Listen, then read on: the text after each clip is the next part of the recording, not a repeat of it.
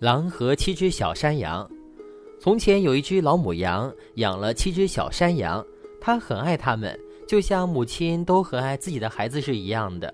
有一天啊，它要去森林里取食物，就把它们七个全部叫到身边，说：“亲爱的孩子们，我要到森林里去，你们可得提防着狼呢。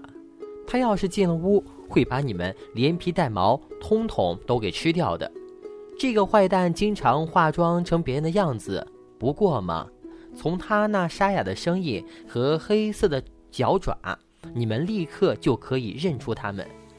小羊儿们回答：“好妈妈，我们会注意安全，您放心去吧。”老母羊咩咩地叫了几声，安安心心地走了。没过一会儿，有谁在外边敲起门来，还高声叫着：“开门，我的乖乖！”你们的妈妈回来了，给你们每个人都带了东西呢，快开门吧！可是小羊们一听声音那么沙哑，便知道是狼，一起叫起来：“我们不开门！你不是我们的妈妈，她的声音又柔和又好听，你的嗓门却这么沙哑，你是狼！”狼没办法，只得去找杂货商，买来一大块浆糊，吞下去使嗓子。变得细柔了一点，随后他又回到这边敲门，喊道：“开门呀，我的小乖乖，你们的妈妈回来了，给你们每个人都带来了一点东西呢。”可是狼把自己的黑爪子搭在窗户上，羊们一见就叫起来：“不是，不是，不开，不开！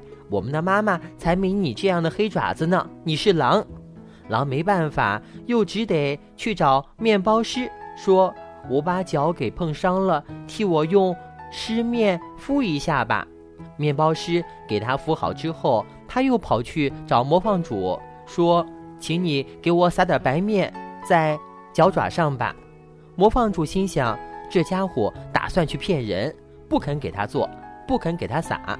可是狼对他说：“你要是不照办，我就吃掉你。”磨坊主害怕了。把狼的脚爪呢搞成了白颜色，可不，人就是这个样子。紧接着，那坏蛋第三次来到羊的家，一边敲门一边喊：“开门吧，小宝贝儿，你们最亲爱的妈妈从森林里回来了，给你们每个人都带了有东西吃呢。”羊们大声喊道：“先让我们看看你的脚，让我们知道你是不是我们的妈妈。”狼于是。把爪子伸进窗口，小羊们一看是白的，就相信他说的全是真话了，马上开了门。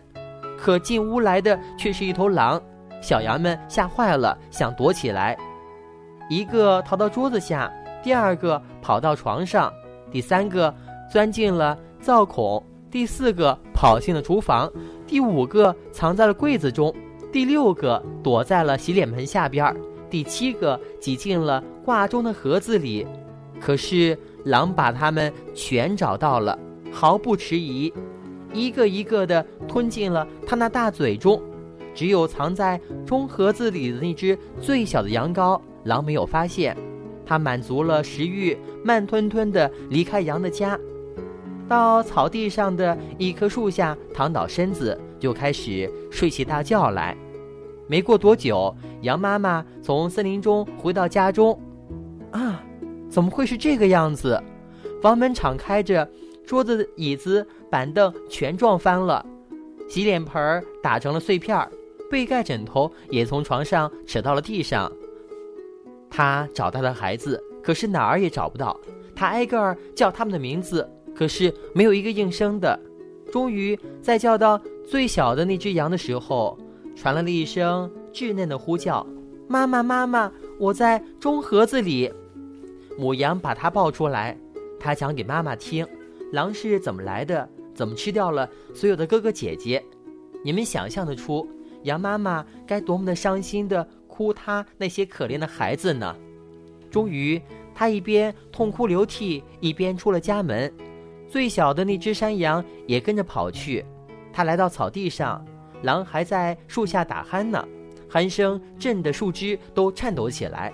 他前后左右的观察狼，发现这家伙肚子鼓鼓的，大肚皮里有什么东西在动个不停呢，还在一蹦一蹦的。上帝呢？母羊想，那莫不是我那些让他当晚餐的吞食的可怜的孩子？莫不是他们还活着吗？于是想到这儿，最小的山羊奉命跑回家去，取来了剪刀和针线。接着母羊便剪开那凶悍的肚皮，刚剪第一下，一只小羊已经探出头来。它继续剪下去，所有的六只羊羔便一个一个的蹦了出来，而且全部都还活着呢，全都没有一个受一点伤。要知道，那坏蛋太馋了，是一口一个把它们整吞下去的。这下大伙儿才叫高兴呢。小家伙儿拥抱了自己的妈妈。欢蹦乱跳的，像一个当新郎的裁缝呢。羊妈妈却对他们说：“现在去找些大石头来，趁这个坏东西还在睡觉，给它满满的塞进肚子里。”话音一落，七只小羊急忙地拖来石块，拼命地往狼肚子里塞呀塞呀。母羊飞快地把狼肚皮缝好，结果狼一点儿都没发觉呢，一点儿也没动弹。狼终于睡醒了。满肚子的石块叫它口渴的要命，站起来想去井边找水喝，谁知道他刚一迈腿，身子便东倒西歪的，肚子里的石头碰碰撞撞的，哗啦啦的直响。他叫起来：“什么东西哗啦哗啦在我的肚皮里头？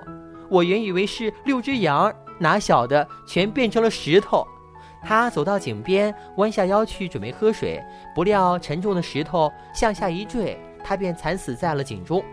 七只小山羊呢，看见了，跑着过来，高兴地欢叫着：“狼死喽，狼死喽！”一边叫一边拉着他们的妈妈，高高兴兴地围着井跳起舞来呢。